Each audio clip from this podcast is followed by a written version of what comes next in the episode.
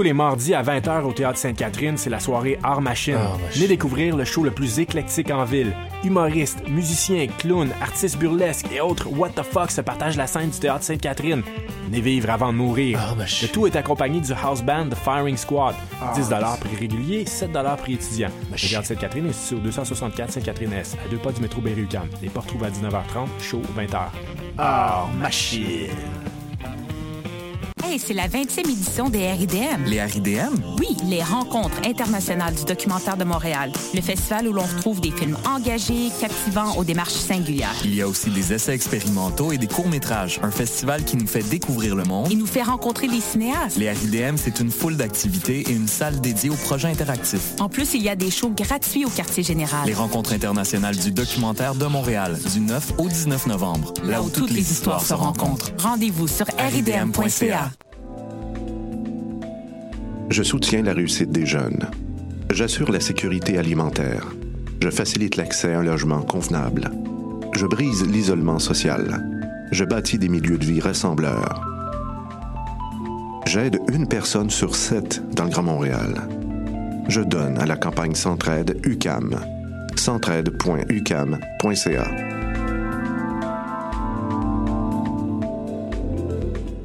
T'es déjà allé triper au festif de Baie-Saint-Paul et tu rêves de faire partie de la programmation Bonne nouvelle Le cabaret festif de La Relève, volet concours du festival, est de retour pour une huitième édition. Le cabaret festif, c'est le public curieux de Charlevoix. Plus de 15 000 dollars en prix et en bourse, une visibilité à la hauteur de ton talent, la chance de te produire chez les meilleurs diffuseurs au Québec et la plus belle route vers ta carrière de rêve. Visite le www.lefestif.ca cabaret et présente ton projet jusqu'au 22 novembre. Le cabaret festif de La Relève, une présentation de SiriusXM et Derry Télécom. What a et c'est Robert Nelson de À la claire ensemble sur les ondes de choc.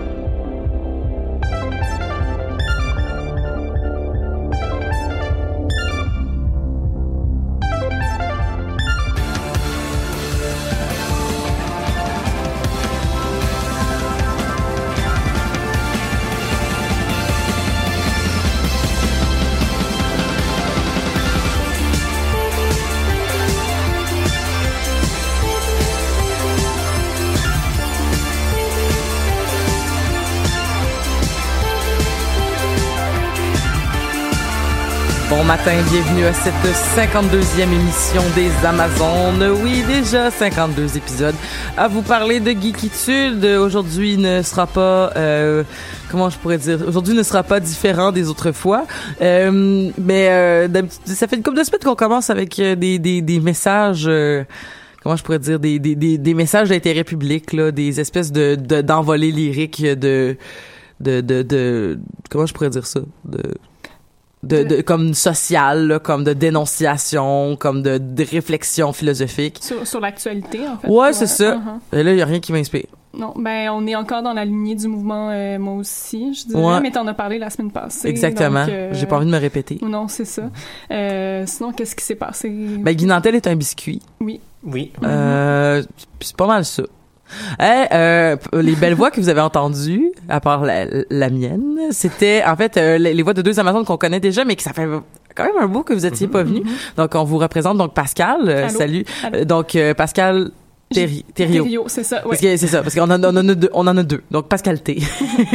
ça va bien Pascal? Oui, ça va bien, merci, toi. Ça va super bien. Euh, l'école et tout est en est full euh, école et tout là. en ce Euh, moment? ouais, c'est ça. Ben, je suis à ma deuxième année de doctorat en jeux vidéo, puis euh, ça va bien en ce moment. C'est, je, je dirais, relativement tranquille, aussi tranquille qu'on peut être au, au doctorat. Mais ben, récemment, avec Alexis qui, qui va se présenter tantôt, la semaine passée, on est allé avec notre groupe féministe de jeux vidéo, on est allé au Cégep Maisonneuve faire une présentation sur les perspectives féministes en jeux vidéo. Puis, Dans le euh, cadre du Geekfest ou? Non, non, juste, euh, on a été invité en fait dans le cadre d'un cours, une prof en littérature qui, qui parle de critique des médias, nous avait invité, fait qu'on est allé donner une présentation euh, sur les perspectives féministes, euh, les, les, les jeux féministes, les jeux euh, alternatifs queer aussi. Puis euh, j'ai créé ma première controverse, je suis vraiment contente. Ah! Oh mon dieu, parle-nous Uh-huh. parle en Oui, ben en fait parce que euh, dans, de mon côté, je présentais euh, pourquoi est-ce que c'est important de parler de féminisme dans le, le milieu du jeu vidéo, comment est-ce que la culture de jeu vidéo est, est toxique, euh, puis tout pour les, les, les femmes, les personnes marginalisées, euh, les personnes euh, euh, racisées aussi. Puis j'ai parlé de l'événement Gamergate qui est assez assez connu en fait dans Mhm. le jeu vidéo. Bref, sans- donc je parlais en fait sans vraiment expliquer les, les origines ou sans vraiment y revenir. Peu importe l'enjeu de, dé- de départ, ce qui est arrivé, c'est qu'il y a eu beaucoup de femmes qui ont été menacées de, de, de mort, menacées de viol, elles ont dû déménager. même Anita Sarkeesian, qui est une des... des, des si on va- elle- en fait, elle a fait une série de vidéos qui dénonçait les, les stéréotypes dans les jeux vidéo. Elle était oui, censée- euh, tro- versus Women Ouais. in Video Games.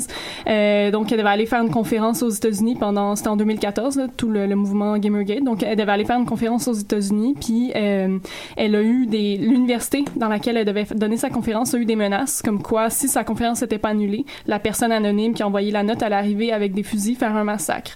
Donc, euh, peu importe l'enjeu de départ du Gamergate, ce qui ce qu'on peut vraiment retenir de ça, c'est que c'est c'est vraiment toxique en fait, puis c'est vraiment euh, violent pour pour les femmes, euh, les, les personnes queer, les personnes racisées euh, dans le milieu du jeu vidéo. Puis euh, pendant donc pendant que je présentais ça, il y a un étudiant apparemment qui était comme oh non c'est pas vrai, puis euh, il, il parlait à la personne à côté de lui en disant pourquoi est-ce que c'était pas vrai ce que je disais. Euh, puis à un moment donné, il est juste parti pendant ma présentation. J'étais comme ah ma première controverse. Mais ce que ce que, ce que le- l'étudiant en question savait pas, c'est que la personne à qui il parlait en disant c'est pas vrai ce qu'elle dit, c'était mon cousin qui assistait à notre conférence. Fait que là, mon cousin était comme non mais arrête de parler là, voyons donc t'as pas rapport, puis écoute là, puis euh, fait que c'est ça. Puis là il s'est fâché puis il est parti.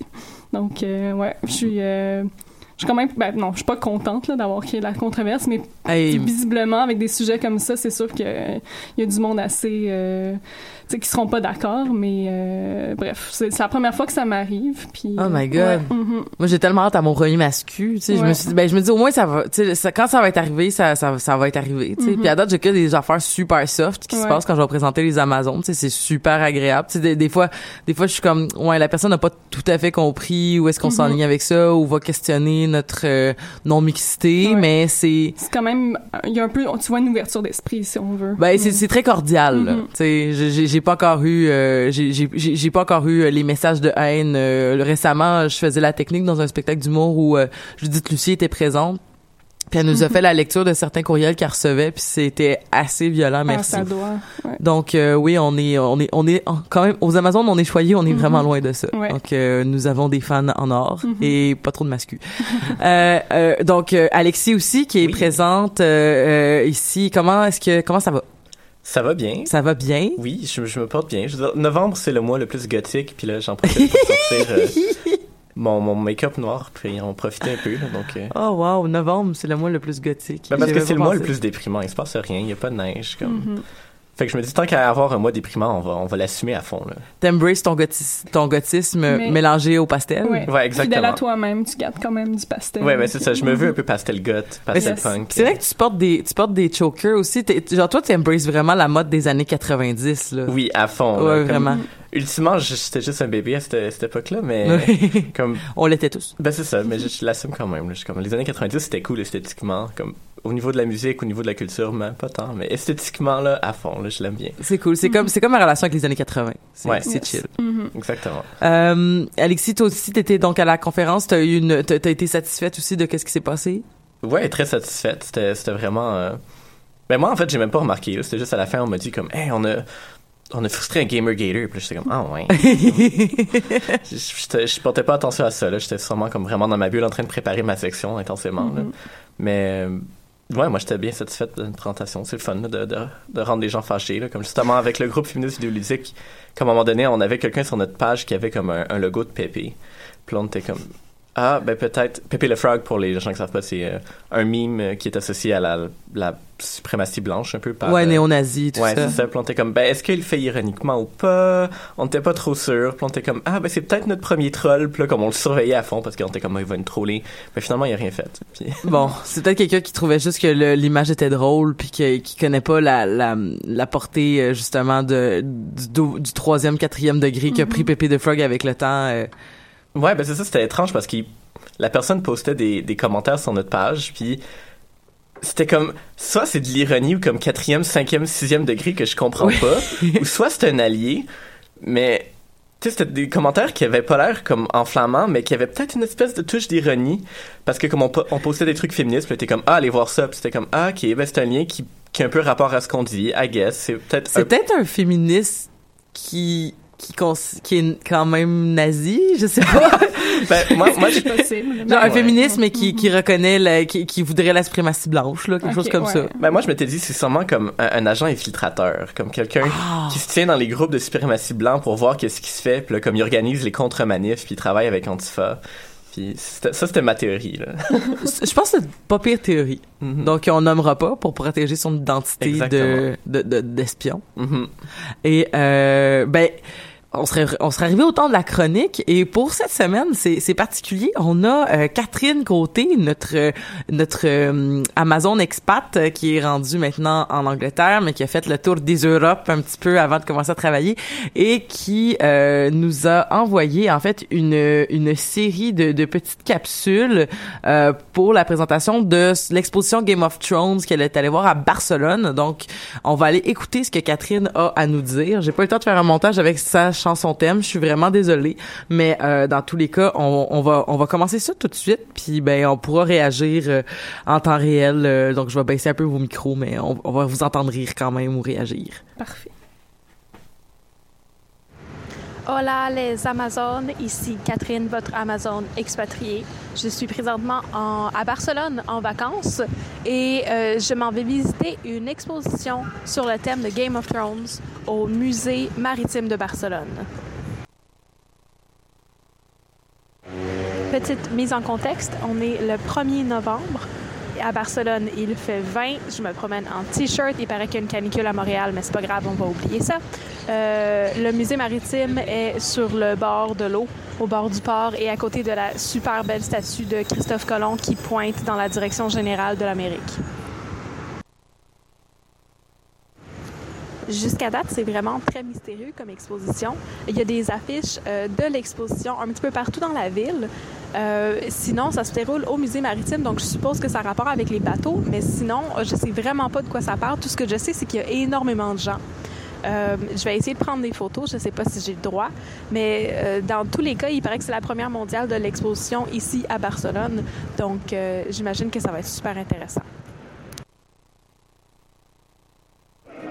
C'est vraiment hyper mystérieux. L'exposition est derrière une, une espèce de, de- un portail et un gros rideau noir. Puis tout ce qu'on entend, en- c'est la trame sonore de Game of Thrones. C'est vraiment étrange. J'ai vraiment hâte de voir ce qui se passe. C'est vraiment mystérieux. OK. J'ai finalement compris. Donc, là, je suis dans l'exposition. Ça s'appelle Game of Thrones, The Touring Exposition, et c'est une exposition des props, des costumes et des armes euh, de l'émission Game of Thrones. Alors, on peut voir euh, tous les magnifiques costumes qu'on a vus dans l'émission, ainsi que les armes. À l'entrée, il y avait Needles, et il y a aussi la gigantesque épée de euh, Ned Stark avec laquelle les gens peuvent prendre des photos. C'est vraiment, c'est vraiment impressionnant. Sérieusement, ça vaut vraiment la peine. Je pense qu'il est de mon devoir de remettre les pendules à l'heure quant à euh, certains détails de l'émission. Premièrement, je voudrais dire que Ramsey Bolton euh, n'est pas aussi petit que ce que je pensais. Euh, en fait, il a l'air vraiment d'une personne de taille très normale. C'est juste son caractère qui fait que tout le monde pense qu'il est petit, j'imagine. Et le fait qu'il est à côté de Sansa, qui est une grande personne.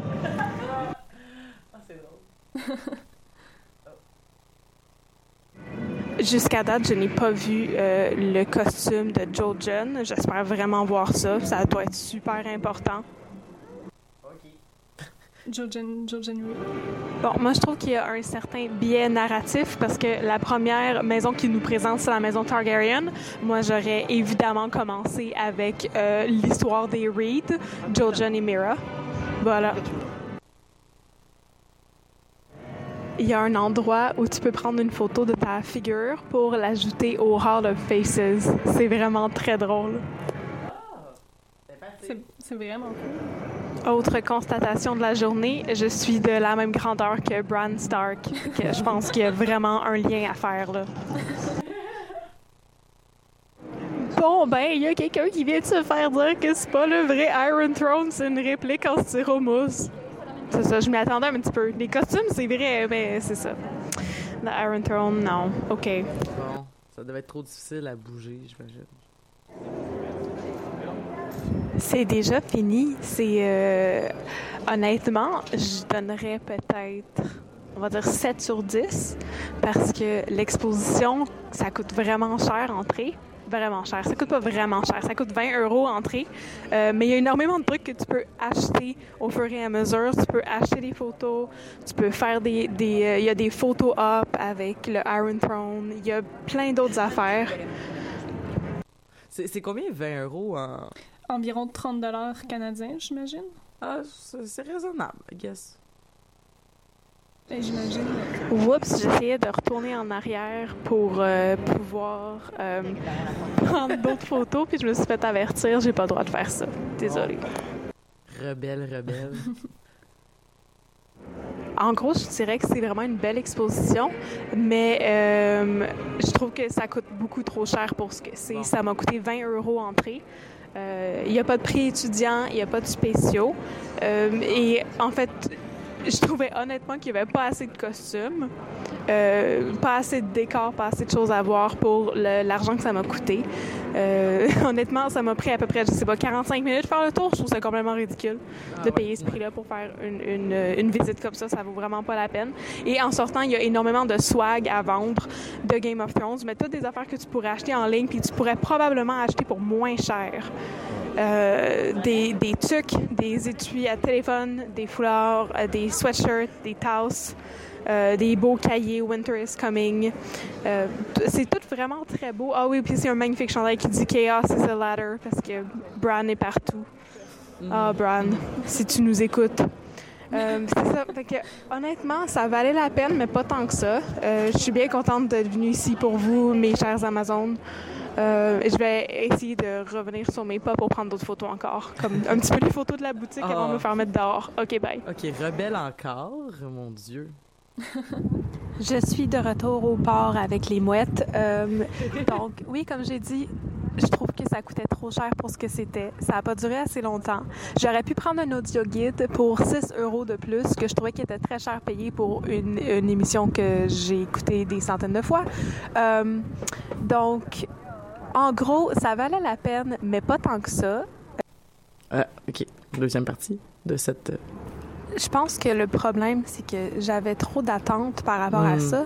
euh, parce que c'est vraiment une exposition crowd pleaser pour les gens qui ont aimé l'émission.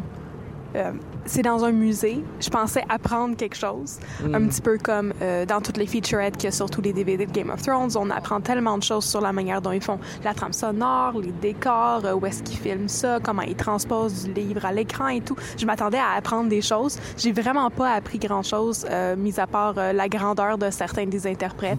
Euh, Peter Dinklage est plus grand que ce Qu'on que peut je trouver sur pensais. Internet. Et euh, Joffrey est plus petit. C'est à peu près ça. Je- on voit que Catherine a une obsession avec les grandeurs. euh. Ah, on a une troisième partie à cette. Une chose qui m'a un peu déçue, c'est que il y avait énormément de beaux costumes, il y avait énormément de, Ah. de beaux objets, il y avait beaucoup d'épées, il y avait des, euh, des dagues, il y avait des euh, toutes les espèces d'épées étranges, des Dothraki, toutes ces affaires-là, c'était magnifique, des armures. Euh, mais j'ai l'impression qu'il manquait certaines choses. Il n'y avait pas d'armure de Brienne of Tarth. Je trouve que ça aurait été intéressant d'avoir ça là. Il n'y avait pas de costume de Sam, il n'y avait pas de costume de Yara ou de Voyons, j'ai un blanc. Tion. Comment ai-je pu oublier Tion? Je, me- je, je m'excuse, Alfie Allen, j'avais oublié le nom de ton personnage.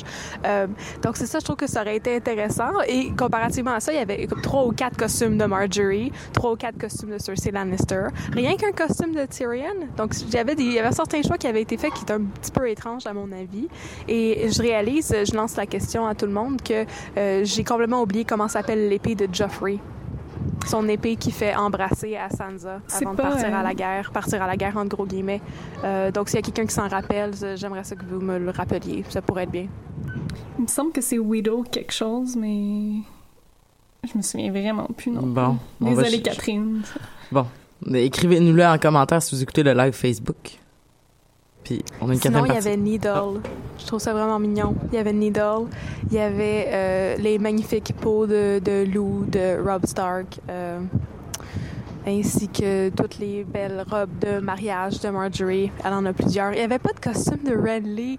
Ah, Renly. Il n'y avait pas de costume de Loris non plus. Il manquait quelque, quelque chose quand même. Je pense que j'ai même pas vu de photo de Loris nulle part. Ils ont oublié de faire l'arbre généalogique des Tyrell. Bon. Ah, et bien sûr, Olena Tyrell. Ça aurait été vraiment génial de voir euh, une des magnifiques robes et toques étranges de tête de la Queen of Thorns. Donc, c'est ça. Food for thought pour le, le, le exhibition, touring exhibition de Game of Thrones. Ah, et on a une finale. Wow. Pour conclure, euh, Game of Thrones, The Touring Exhibition, ça valait la peine, mais pas tant que ça. Ça coûtait un petit peu trop cher pour rien, mais c'était quand même une très belle expérience. Et sur ce, c'est la fin de ma première chronique en tant que euh, chroniqueuse euh, culturelle et internationale pour les Amazones. Je vous souhaite une magnifique émission à tous et en compagnie de mes euh, 30 mouettes accompagnatrices ainsi que 3-4 bateaux dans le port de Barcelone. Je vous dis à la prochaine. À la prochaine. Catherine. Ah, c'était une super idée, ça, en tout cas, d'avoir fait cette, euh, cette, euh, comment je pourrais dire, cette, euh, euh, Chronique. cette chronique-là. Euh, Il y a, euh, ah, il y a Megan Bédard qui nous répond Oh. en, en, en, euh, en live, qui nous dit que c'est Widow's Well, Well, W-A-I-L. Ah, ok, ouais, ouais. Widow's Well, le nom de l'épée de Joffrey. Donc, merci beaucoup, Megan, Merci, de nous avoir ramené à l'ordre et de nous avoir appris euh, donc des informations euh, pertinentes euh, sur euh, sur l'épée de Joffrey. Euh, en fait, c'est ça. Donc, merci beaucoup, Catherine, si tu si tu nous écoutes euh, sûrement en podcast. euh, merci de de- d'être avec nous parce que là, dans ton Angleterre, il doit être doit être en soirée. Ça doit être l'heure de souper, en fait. Les les les, les Anglais soupent tôt, je pense. Je sais pas. Les bars fermaient tôt en tabarnane, par exemple. Là, pour Ah vrai, là, comme quand j'étais à Londres, là, les bars fermaient à 23 heures, mais Oh. les épiceries fermaient à 20 heures. Fait que dans le fond, c'est comme tu buvais dans une taverne ou genre dans un pub, puis après t'allais comme t'acheter de l'alcool à l'épicerie. Mhm. Puis euh, là, t'allais... euh, Mais probablement que c'est parce que je connaissais pas les, les recoins les plus euh, agréables à fréquenter de Londres avec peut-être des bars qui ferment très tard, mais Mhm. Je sais pas Puis- si c'est une question peut-être de légifération, une question de loi. sûrement, sûrement. Puis de ce que je me souviens, je suis allée quelques jours seulement, donc je sais pas à quel point c'est vrai, mais il me semble qu'il y avait beaucoup de monde euh, en sortant du travail qui allait dans des pubs entre Oui, collègues. euh, tout donc j'imagine le, le, le, le crowd, c'est plus- rempli peut-être à... Moi, j'étais resté Mhm. trois semaines, Mhm. puis euh, ouais, Mhm. c'était vraiment ça, là. C'était comme, les, les, les pubs étaient remplis comme après 17 heures, puis genre après 16-17 heures, puis... Mhm. Mais comme nous autres, on est, on est plus habitués à notre rythme, c'est-à-dire comme, mettons, tu t'en vas souvent, comme, mettons, tu sautes- des fois, tu peux aller à des 5 à 7, mais il y a quand même une culture, j'ai l'impression, à Montréal, ou peut-être juste dans ma gang, euh, dans mon groupe, là. Alors, euh, désolé si ça ne vous concerne pas, mais, tu sais, de vraiment, là, comme, ben, on se rejoint plus tard, après tout ce qu'on a fait à la maison, après avoir fait à souper, puis après avoir fait, comme, notre vaisselle, puis tout ça, genre, vers 22 heures, on se rejoint, puis on va partir vers 2 heures du matin plus, tu sais, comme. Mhm. Mhm. Mais bon, bref. Tout Ça, ça, c'est plus dans mon jeune temps que je faisais ça. mais dans ton maintenant. jeune, t'as quel âge, J'ai Pascal? 27. Oh my god. Je sais, j'ai pas l'air, mais ouais, j'ai 27. OK. non, mais c'est pas ça que j'allais dire. Ouais. J'allais dire, c'est vrai que t'es, Hi. Uh-huh. Hey, vieille Je peau sais, hein, Ouais, le sais, 27 je ans. Hey, écoute, Uh-huh. tu- comment tu le prends? As-tu préparé tes, ton mandat en cas d'inaptitude? Non, que- pas encore. là. J'essaie de dealer avec mon âge, mais là, mes, de mes amis euh, viennent d'avoir 28, fait que là, on s'approche de la trentaine, puis là... D'accord, je faisais des blagues, Ouais, mais ouais. t'as non, t'as le droit d'être complexé par ton âge. Non, non, je suis vraiment Je pas respecte ça. complexée, là. Y a pas de problème. Mais euh, on- on- c'est drôle parce que euh, qu'on parle d'âge parce que on va parler de quelque chose je crois qui nous rend tous excessivement très nostalgiques et euh, c'est-à-dire les magical girls en fait. En fait, c'est un terme que je connaissais pas avant que on le propose à l'émission parce que j'étais une fan de Sakura chasseuse de cartes quand j'étais euh, enfant slash adolescente. Mais dans le fond, c'est que Magical Girls, c'est un, c'est pas juste parce que là, je me suis dit, ah, c'est peut-être genre le l'œuvre de, Clamp. Finalement, ça n'a pas rapport. C'est vraiment comme juste, euh, comment je pourrais dire ça? Com- Comment tu le résumerais, Alexis? Moi, euh, mais moi, je suis pas l'experte des Magical Girls. Bon, ben Pascal d'abord. Mais je suis pas experte non plus, mais ce serait plutôt un genre de. Ce serait un. En fait, j'ai regardé sur Wikipédia pour voir un peu plus sur euh, l'origine des Magical Girls, puis ça dit que c'est un sous-genre de la, la, la fantasy euh, japonaise euh, animée ou manga.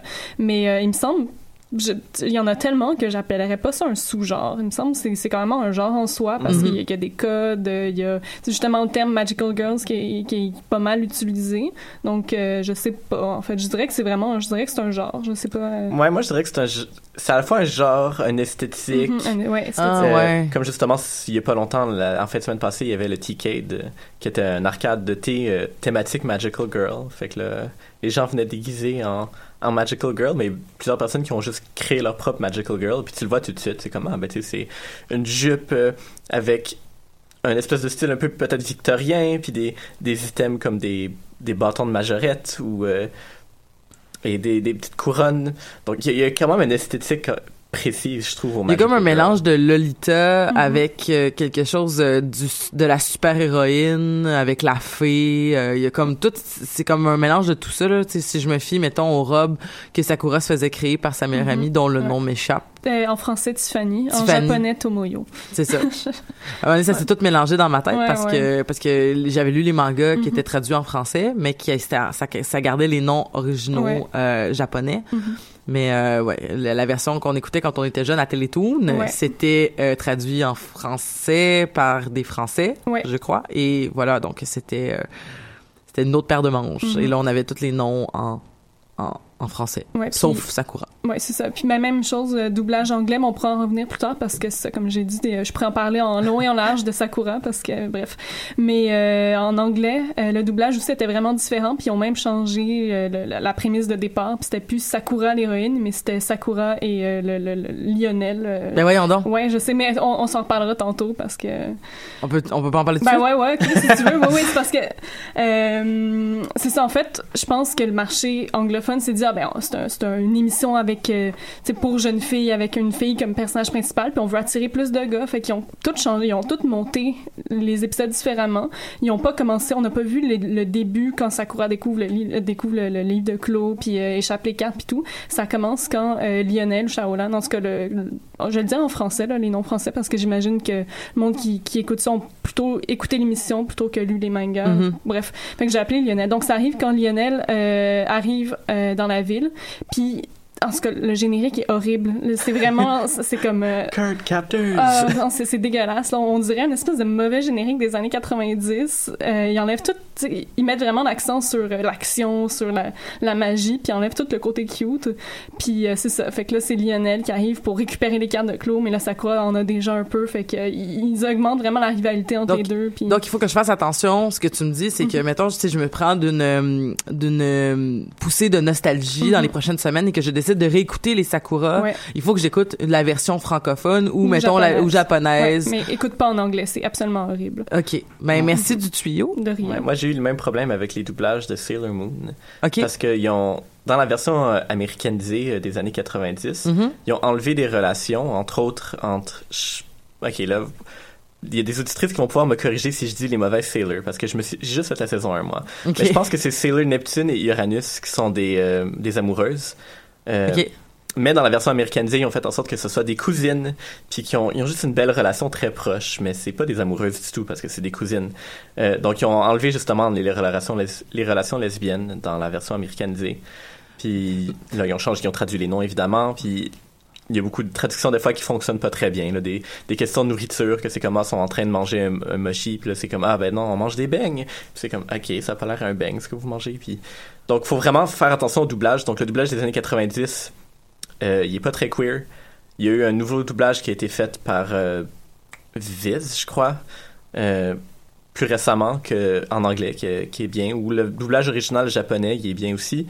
Mais moi, je trouve personnellement que les voix japonaises sont peut-être un peu plus agressantes à mes oreilles. Mais C'est- tout un c'est tout un défi je trouve de de tu sais comme par exemple euh, il y avait j'écoutais beaucoup mes mes mes animés en en, en français.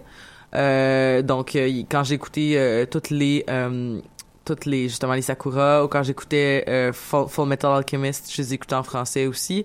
Mais c'est c'est c'est vrai que le, le- quand on n'est pas habitué, je trouve, comme quelqu'un qui écoute beaucoup d'animés, je pense, le remarque plus, mais c'est vrai que c'est comme surtout des émissions comme ça euh, qui, qui avaient qui étaient dédiées à un public plus jeune. Comme oui, on mais on le voit dans mettons disons Pokémon. là. Tu sais, Mhm. Pokémon, c'était over the top, là, puis tu les, tu les voyais, là, genre, euh, tout le temps être en train... C'était super burlesque, dans le fond, tu sais. C'est comme, tu sais, ça tombait, c'était comme... Tu sais, ça réagissait en... en, en, en, en- voyons, en, en perdant connaissance à des affaires que, comme qu'on était comme, mais voyons donc, ça se frappait, ça, tu sais, ça avait des grosses pocs sur la tête parce que c'était, ça s'était frappé parce que Misty avait dit quelque chose de comme, que quelqu'un avait trouvé con, puis, tu sais, c'était, c'était ou, ou Ash mettons qui se faisait frapper par Misty ou comme les, les- la team Rocket qui était c'est, c'est super over the top puis ça, ça crée justement cette espèce de d'euphorie là de, de, de gens qui comme qui ont l'air de courir comme des poules pas de tête puis de crier tout le temps. Fait que Mhm. oui c'est vrai que ah, déjà qu'en français puis en anglais ça peut être vraiment over the top. Des fois quand on c'est des fois qu'on n'est pas habitué puis qu'en plus ça va vite puis qu'on est qu'on essaie de lire en tout cas à moins que vous compreniez le japonais mais mettons que vous êtes comme moi et que vous comprenez pas le japonais vous devez avoir des sous-titres français anglais ah oui, c'est vrai que ça, ça, ça devient comme un peu comme beaucoup de stimuli en même Ouais. temps aussi. Là. Donc, euh, ouais, je suis d'accord avec ton point de vue. Ouais. Mais euh, ce qui est intéressant, en fait, tu parlais de Sailor Moon, ils ont, en- dans la version japonaise, ils ont quand même conservé les relations amoureuses entre euh, Neptune et Uranus. Oui, c'est c'est ça. ça. Parce que dans Sakura, dans le manga, il y a des... C'est jamais dit clairement, mais... C'est assez dit clairement. Ouais, c'est vrai. Ben, mettons, avec le frère de Sakura, puis le meilleur ami de Sakura, euh, le meilleur ami du frère de Ah, Sakura. ça, c'est- ça, ça, ça, c'est dit clairement. Mais même la meilleure amie de Sakura, euh, Tiffany, qui, qui lui fait tout le temps des costumes, dans le manga, euh, c'est assez clair qu'elle est amoureuse de Sakura. Ben, elle lui dit, si je me rappelle bien, là, la, la, la, la planche, là, Mhm. euh, elle lui dit comme carrément, ben, tu sais, comme elle fait une, une envolée lyrique à elle-même en aparté où est-ce qu'elle dit que, euh, genre, euh, elle, elle, est con- elle, elle est consciente que Sakura ne sera jamais amoureuse d'elle, mais elle, elle s'en fout parce qu'elle, elle l'aime, puis elle l'aime, puis tout ce qu'elle veut, c'est son bonheur. Ah. qui, qui, qui est quelque chose de très sain à quelque part. Tu sais, c'est comme moi, j'aime mon, genre, je suis une jeune lesbienne de 12 ans et j'aime ma meilleure amie, mais ma meilleure amie ne m'aime pas. Fait qu'au lieu de, de, de devenir frustrée, au lieu de devenir comme euh, euh, au, au lieu de vouloir forcer cette relation-là, je vais la prendre pour ce qu'elle est euh, et je vais lui souhaiter tout le bonheur euh, qu'elle peut avoir. Ce qui est- Ah. quand j'étais quand j'étais jeune, je trouvais ça très triste euh, comme relation. Puis plus je vieillis, plus je me dis non, Tiffany Ouais. est plus mature que beaucoup de gens que je connais de notre âge. Donc euh, oui, bravo Tiffany Mhm. pour ta grande maturité. Mais c'est ça, mais justement, ce, ce, ce bout-là qui est super beau, puis je pense ça, ça, ça vient à deux reprises dans le manga, Mhm. euh, expliqué différemment, mais dans l'anime, c'est pas... euh, ils ont coupé ce bout-là, donc c'est Mhm. juste sa meilleure amie qui lui fait des costumes, puis qui est tout le temps heureuse, donc il y a- il y, a beaucoup de sous-textes qui ont, qui ont enlevé même dans la version japonaise, mais ils ont quand même conservé euh, le, le, frère de Sakura et son... son euh, son meilleur ami, sauf que des fois, j'allais voir des commentaires sur YouTube, puis le monde ont pas l'air d'avoir remarqué.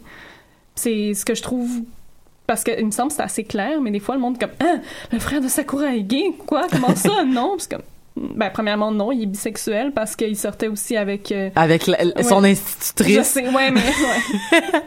Il y a beaucoup d'affaires dans, dans Sakura aussi de mémoire qui est, euh, tu sais, il y a la, il y a la relation avec euh, un de un des professeurs Ouais. des filles Mhm. avec euh, le La- la jeune- la jeune fille quand ouais. il lui offre un, un, un, un teddy bear, Mhm. un ours en peluche en lui disant ouais ça c'est un peu Ouais. ça c'est un Ça, peu c'est la chose la plus euh, Troublante. Troublante de. c'est ça. En fait, si on enlève ça, Sakura c'est super cute, puis euh, Ouais. c'est moins problématique si on veut. C'est mais- ça, que, Mhm. que le que le que l'adulte qui doit clairement avoir plus je sais pas il y a quel âge puis c'est un dessin, c'est un peu Mhm. difficile à, à gager mais mettons que c'est sûr qu'il y a plus que 25 ans. On va dire qu'il y a 25 ans. On va dire qu'il y a 25 ans qui euh, dit à une fille de 12 ans, voici un teddy bear que je t'offre euh, ou je pense que dans je pense que même dans la dans le manga il offre une bague.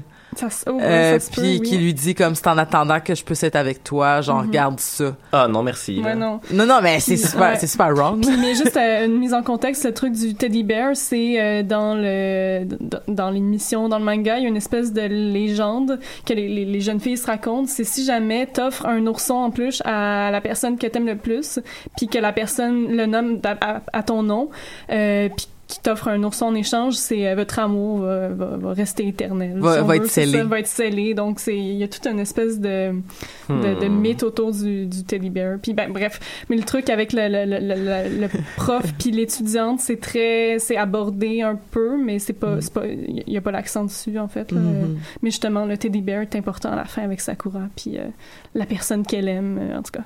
Euh, ouais, qui est euh, finalement Lionel à la fin qu'on apprend. Spoilers. Spoiler, ben là, c'est... Qu'on les ouais. revoit à l'âge euh, comme deux, trois ans ouais, plus tard. deux, trois ans. Mais c'est ça, en fait, ce qui Maintenant qu'ils ont leur puberté. Ouais, mais là, ils nous coupent ça.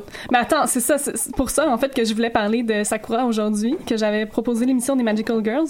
C'est parce que euh, cet été j'ai découvert qu'il y a une suite à Sakura. Parce qu'en fait, Sakura, c'est un manga qui est paru dans les années euh, 80, je pense 96 à 2000, si je me souviens bien.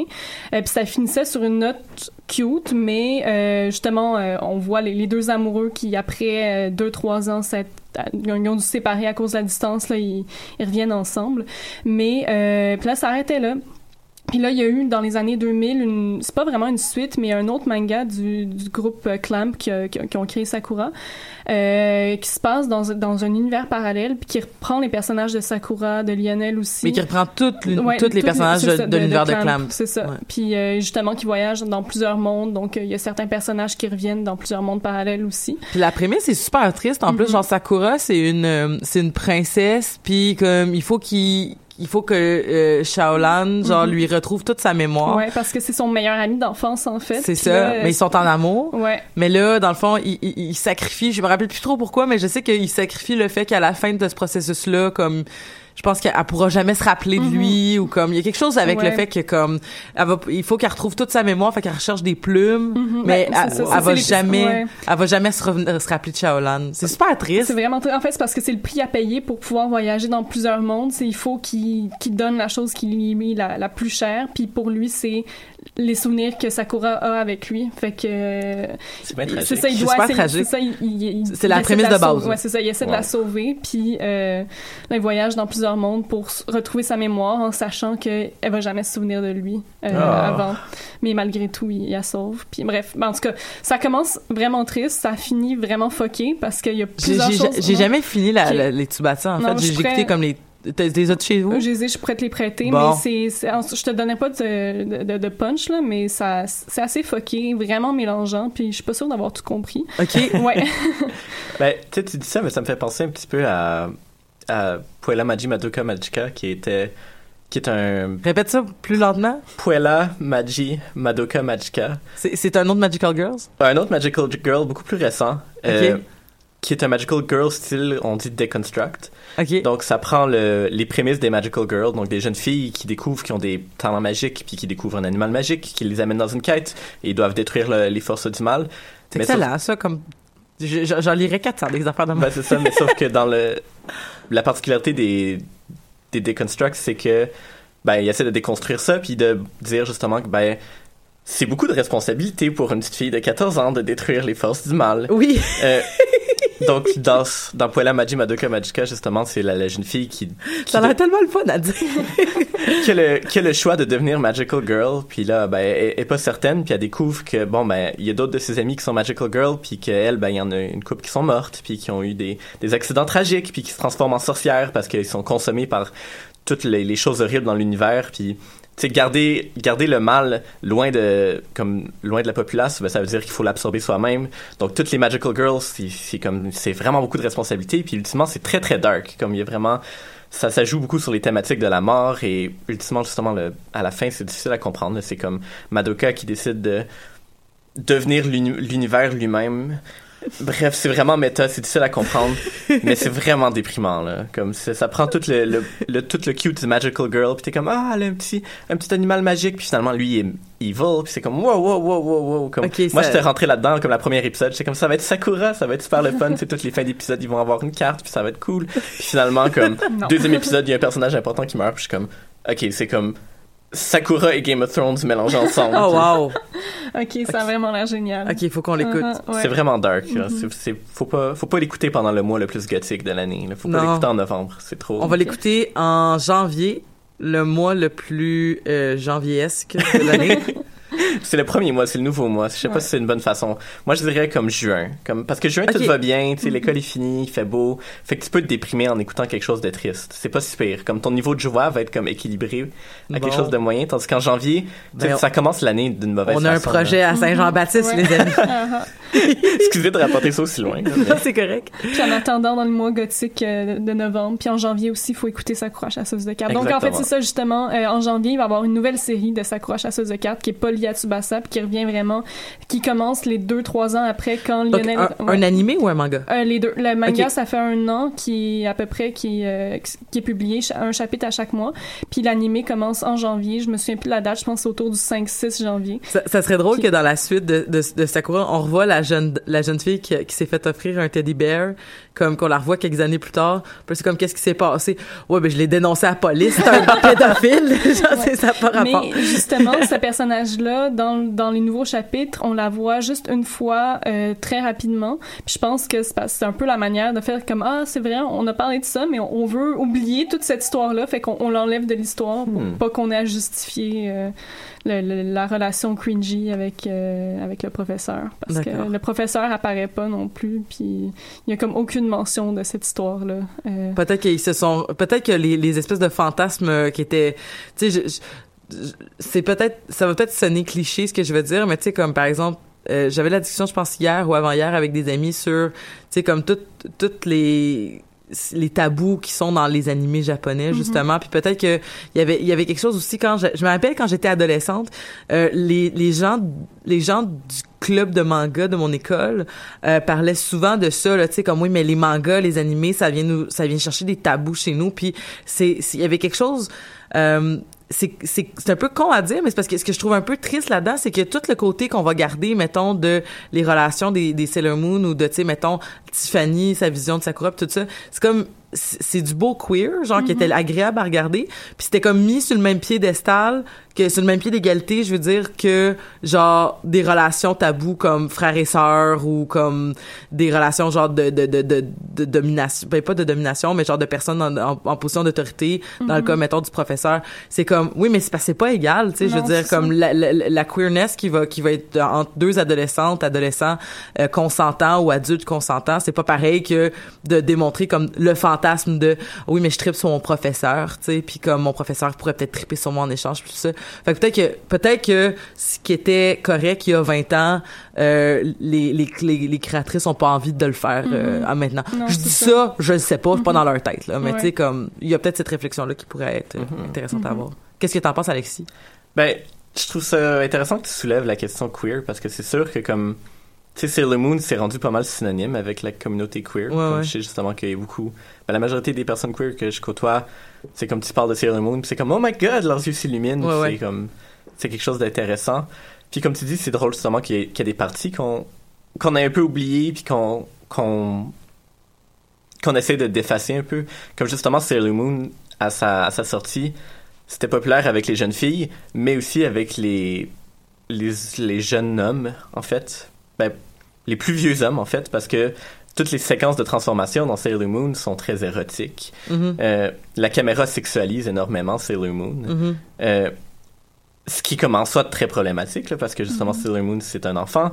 Euh, mais en même temps, justement, il y a ce caractère-là super puissant, puis subversif, puis intéressant de, de réclamer justement l'identité femme Mhm. euh, qui est faite dans, dans ces, dans ces œuvres-là, qui fait en sorte que justement, dans la communauté queer aujourd'hui, on, on célèbre énormément Sailor Moon parce que c'est comme Ouais. bon ben c'est une célé- c'est une célébration de tout ce qui est femme puis on le retrouve pas vraiment beaucoup ça dans les dans nos médias ici Mhm. puis même actuellement on le retrouve pas beaucoup en général tout ce qui est mauve tout ce qui est mauve rose tout ce qui est orienté autour de l'esthétisme du plaisir de se maquiller du plaisir de s'habiller du plaisir de de la mode hum, c'est vu comme étant quelque chose de vain quelque chose de un peu puéril mais dans les dans les Magical Girls c'est vu comme étant quelque chose de d'intéressant de fun puis ça n'empêche pas justement que tu peux aimer la mode tu peux aimer le maquillage mais tu peux aussi être quelqu'un de badass qui détruit les forces du mal Ouais.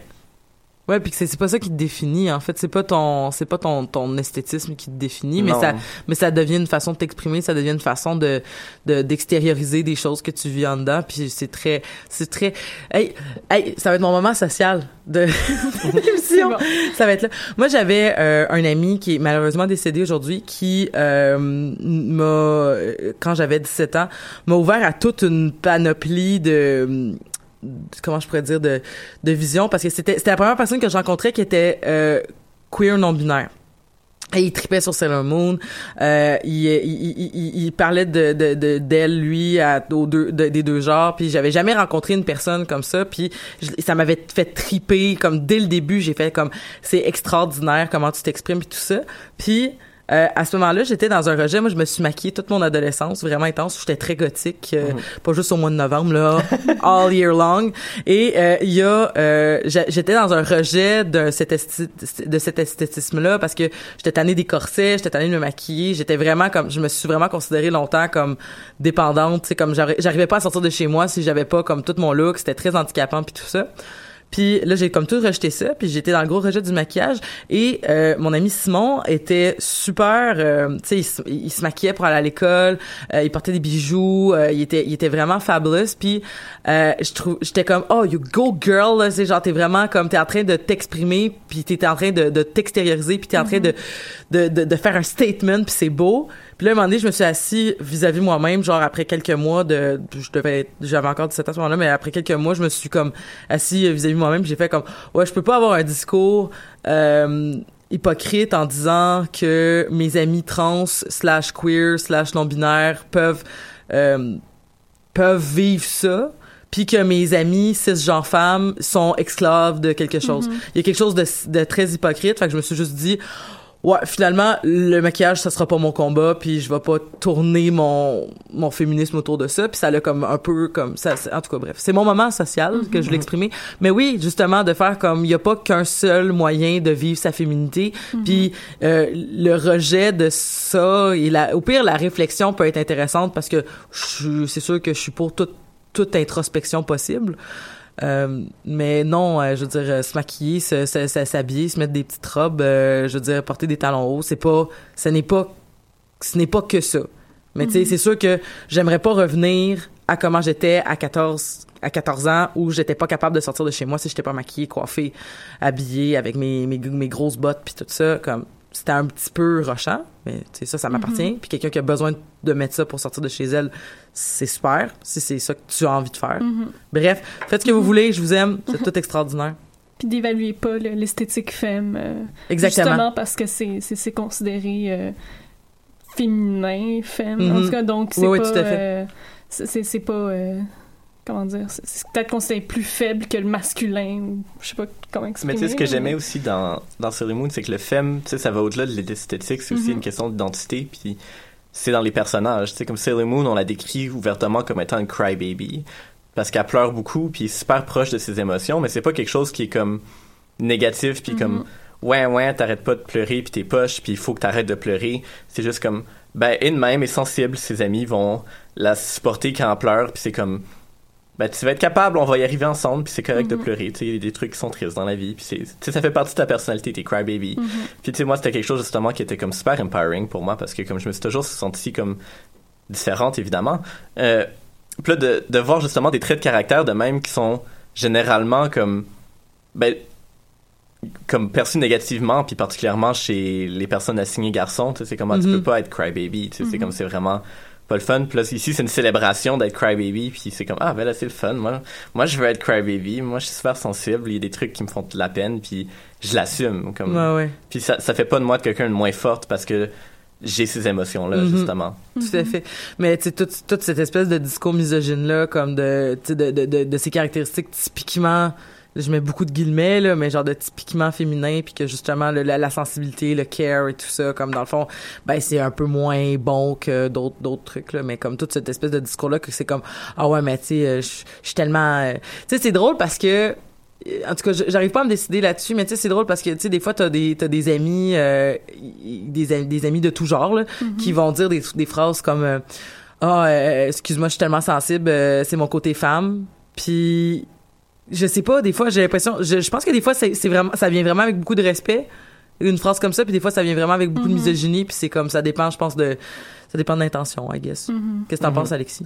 Ben, je pense que ça dépend vraiment justement de l'intention, puis c'est aussi, tu sais, faut pas rentrer ça dans, dans de l'essentialisme non plus, tu sais, c'est pas comme, ah, tu sais, dire c'est mon côté femme quand t'es une femme cisgenre, c'est pas nécessairement dire la même chose quand t'es une femme trans, parce que justement, comme, d'un côté, si c'est une femme cisgenre qui le dit, c'est peut-être, tu sais, elle peut-être elle le conçoit comme étant quelque chose de biologique, comme étant quelque chose de juste naturel, puis ben toutes les personnes assignées femmes à la naissance qui sont de même, puis euh, toutes les personnes assignées hommes à la naissance sont d'une autre façon, fait que ça veut pas dire nécessairement la même chose. Tu sais, moi je vois l'identité comme étant quelque chose de de personnel, puis tu sais, moi quand je dis quelque chose par rapport à être femme, tu sais, je dis pas comme ah ben toutes les femmes sont de même, comme je sais pas dans ma tête c'est quelque chose qui C'est plus la façon dont genre moi je vis ma féminité ainsi. Oui, effectivement, Ouais. c'est ça.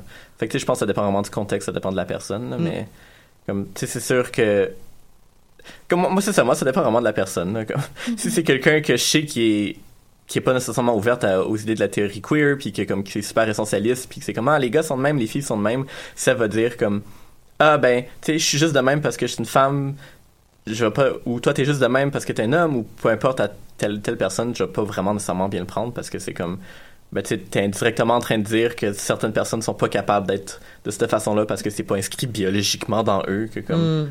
ce qui est ce qui est faux là tout ça, en fait là. Ouais, exactement.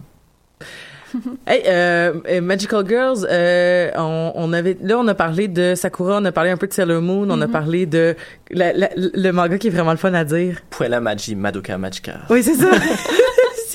Est-ce qu'il y a d'autres Magical Girls euh, que vous vouliez souligner aujourd'hui? Euh, ben, Ça paraît tellement que vous travaillez ensemble, vous êtes, vous êtes vraiment en symbiose, vous êtes pas synchro. euh, ben, il me semble, c'est ça. J'ai, j'avais regardé un peu une espèce d'historique de, de Magical Girls, qu'est-ce que c'est, euh, de, de, d'où ça vient, puis tout. Euh, mais c'est ça, moi, en fait, ça a vraiment été Sakura, mon, mon, comme, l'œuvre qui a, je dirais pas changé ma vie, là, mais qui m'a définie en tant que préadolescente, euh, jeune adolescente.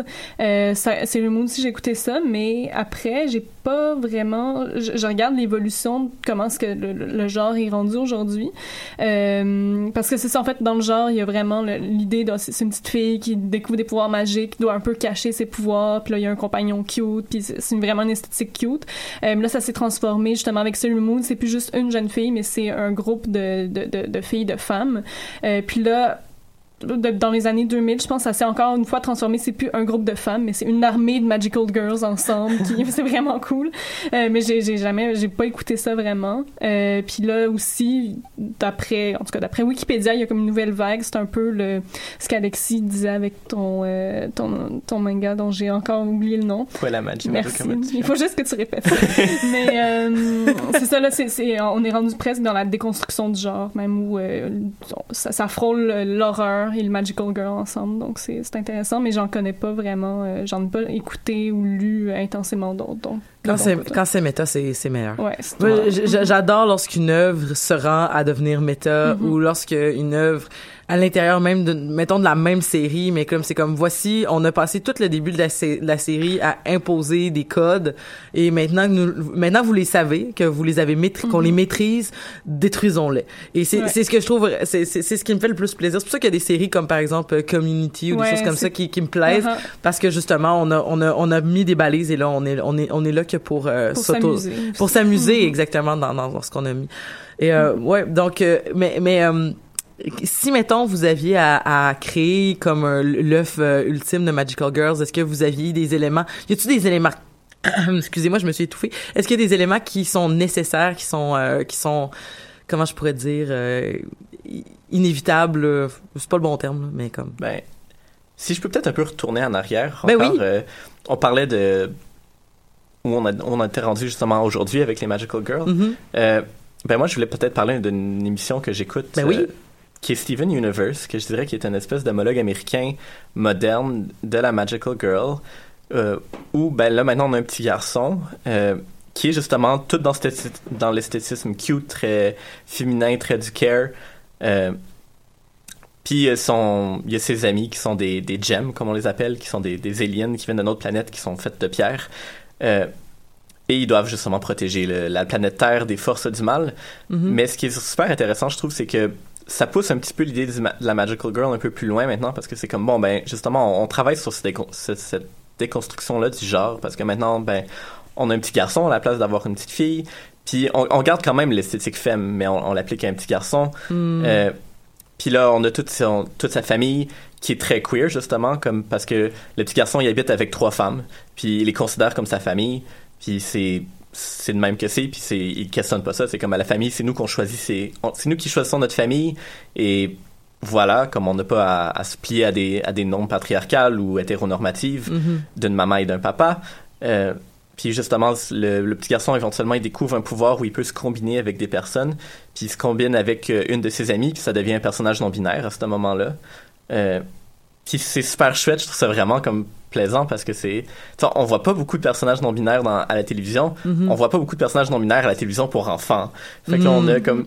tout de coup on a un personnage non binaire qui est super puissant puis qui est cool puis je sais pas moi ça m'a vraiment cherché c'était c'était vraiment Ça semble être une série très positive là, en général. là, Tu sais, comme que- que- qu'est-ce que tu nous décris là, ça, ça, ça semble vraiment aller comme dans des dans des valeurs comme où est-ce qu'il y a comme un, un, un grand accueil puis tout ça là quand même là. Ben, Comme c'est ça la créatrice euh, Rebecca Sugar justement ah ben oui ben là euh, de, de de de Adventure Time. oui justement qui a Ah, travaillé sur. Adventure Time beaucoup Euh, Il doit avoir beaucoup de bonnes chansons j'imagine. Oui, énormément de bonnes chansons. là. Ok. C'est une série que je recommande à fond. La première saison est un peu plus difficile parce que ça a le plus la formule émission pour enfants, je dirais. Fait que tous les Ouais. épisodes, c'est il se passe pas vraiment grand chose, il y a pas beaucoup de progression narrative. Mais à partir de la deuxième saison, ça va vraiment à des endroits quand même très dark. Puis Ben, un peu comme Adventure Time qui a pris du temps à devenir comme très très méta puis très très justement euh, euh, avec toute la l'histoire du du post-apocalyptique Mhm. qu'on qu'on se doutait pas donc oui que la, quand, quand quand tu reviens sur les premiers épisodes tu te dis ouais finalement c'était un petit peu plus bébé ou Ouais. du moins c'était moins c'était moins recherché là quand même comme narration donc tu dis que ben dans le fond c'est normal je pense de passer Ouais, ouais. par là, là, de passer par une installation des personnages et tout ça là. Mhm. Donc, Ben, euh, c'est ça. Puis ça, ça joue à quel poste? Ça joue à Cartoon Network, mais mais on les pirate Exactement. ok ok Chill. Puis aussi, euh, il y a eu une, petite, épi- euh, une petite euh, série qui, était, qui est sortie en ligne qui s'appelle Puppycat, Ok. euh, qui est en, sur Car- Cartoon Ha- Hangover sur YouTube, Uh-huh. qui est encore un- un- une espèce de réinterprétation de la Magical Girl, mais cette fois-ci, c'est comme une fille dans la vingtaine qui aurait grandi un peu avec les Magical Girls, puis là, maintenant, est un peu... Elle a, elle a pas d'emploi, elle a pas vraiment beaucoup comme d'ambition, fait que c'est... désabusé, en fait. Ouais, c'est ça, elle est pas Mhm. mal désabusée. Puis là, tout d'un coup, il y a un chien-chat qui apparaît du ciel puis qui lui Oh. dit comme bon ben viens avec moi, je vais te donner euh, je vais te donner du cash pour que tu t'achètes de la bouffe si tu m'aides à faire mes missions.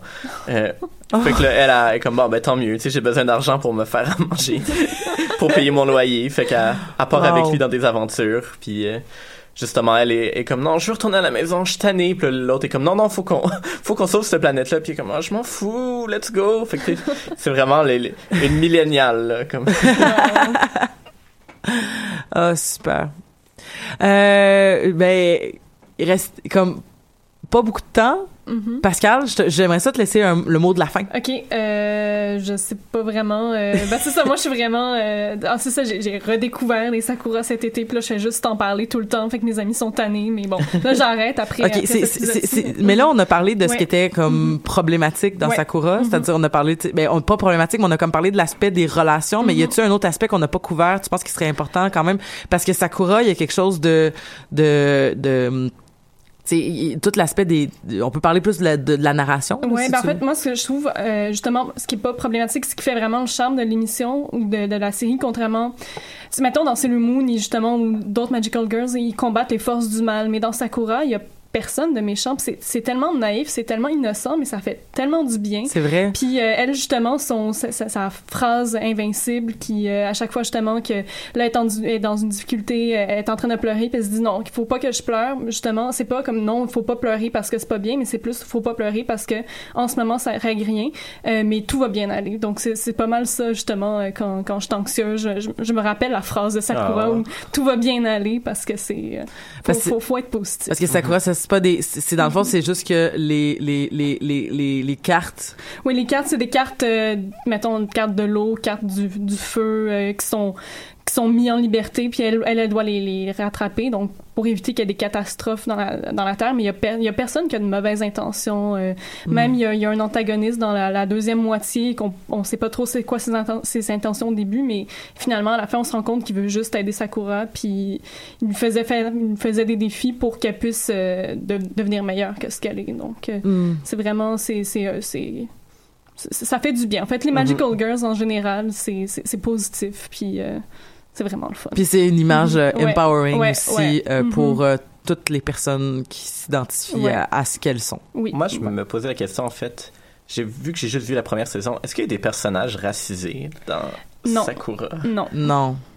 Non, c'est c'est blanc à fuck. Ouais, ça, Ben, même, même c'est chose dans Sailor Moon. en fait. Ouais. Mais, Ouais. ouais. Mhm. Ok. Mais il y a pas- Lionel, il vient des... De Chine. Ah! Ouais. Il De vient Hong pas Kong. des Europes? Non, il vient d'Hong Kong. Ah, OK. Ouais. Je m'avais mal compris.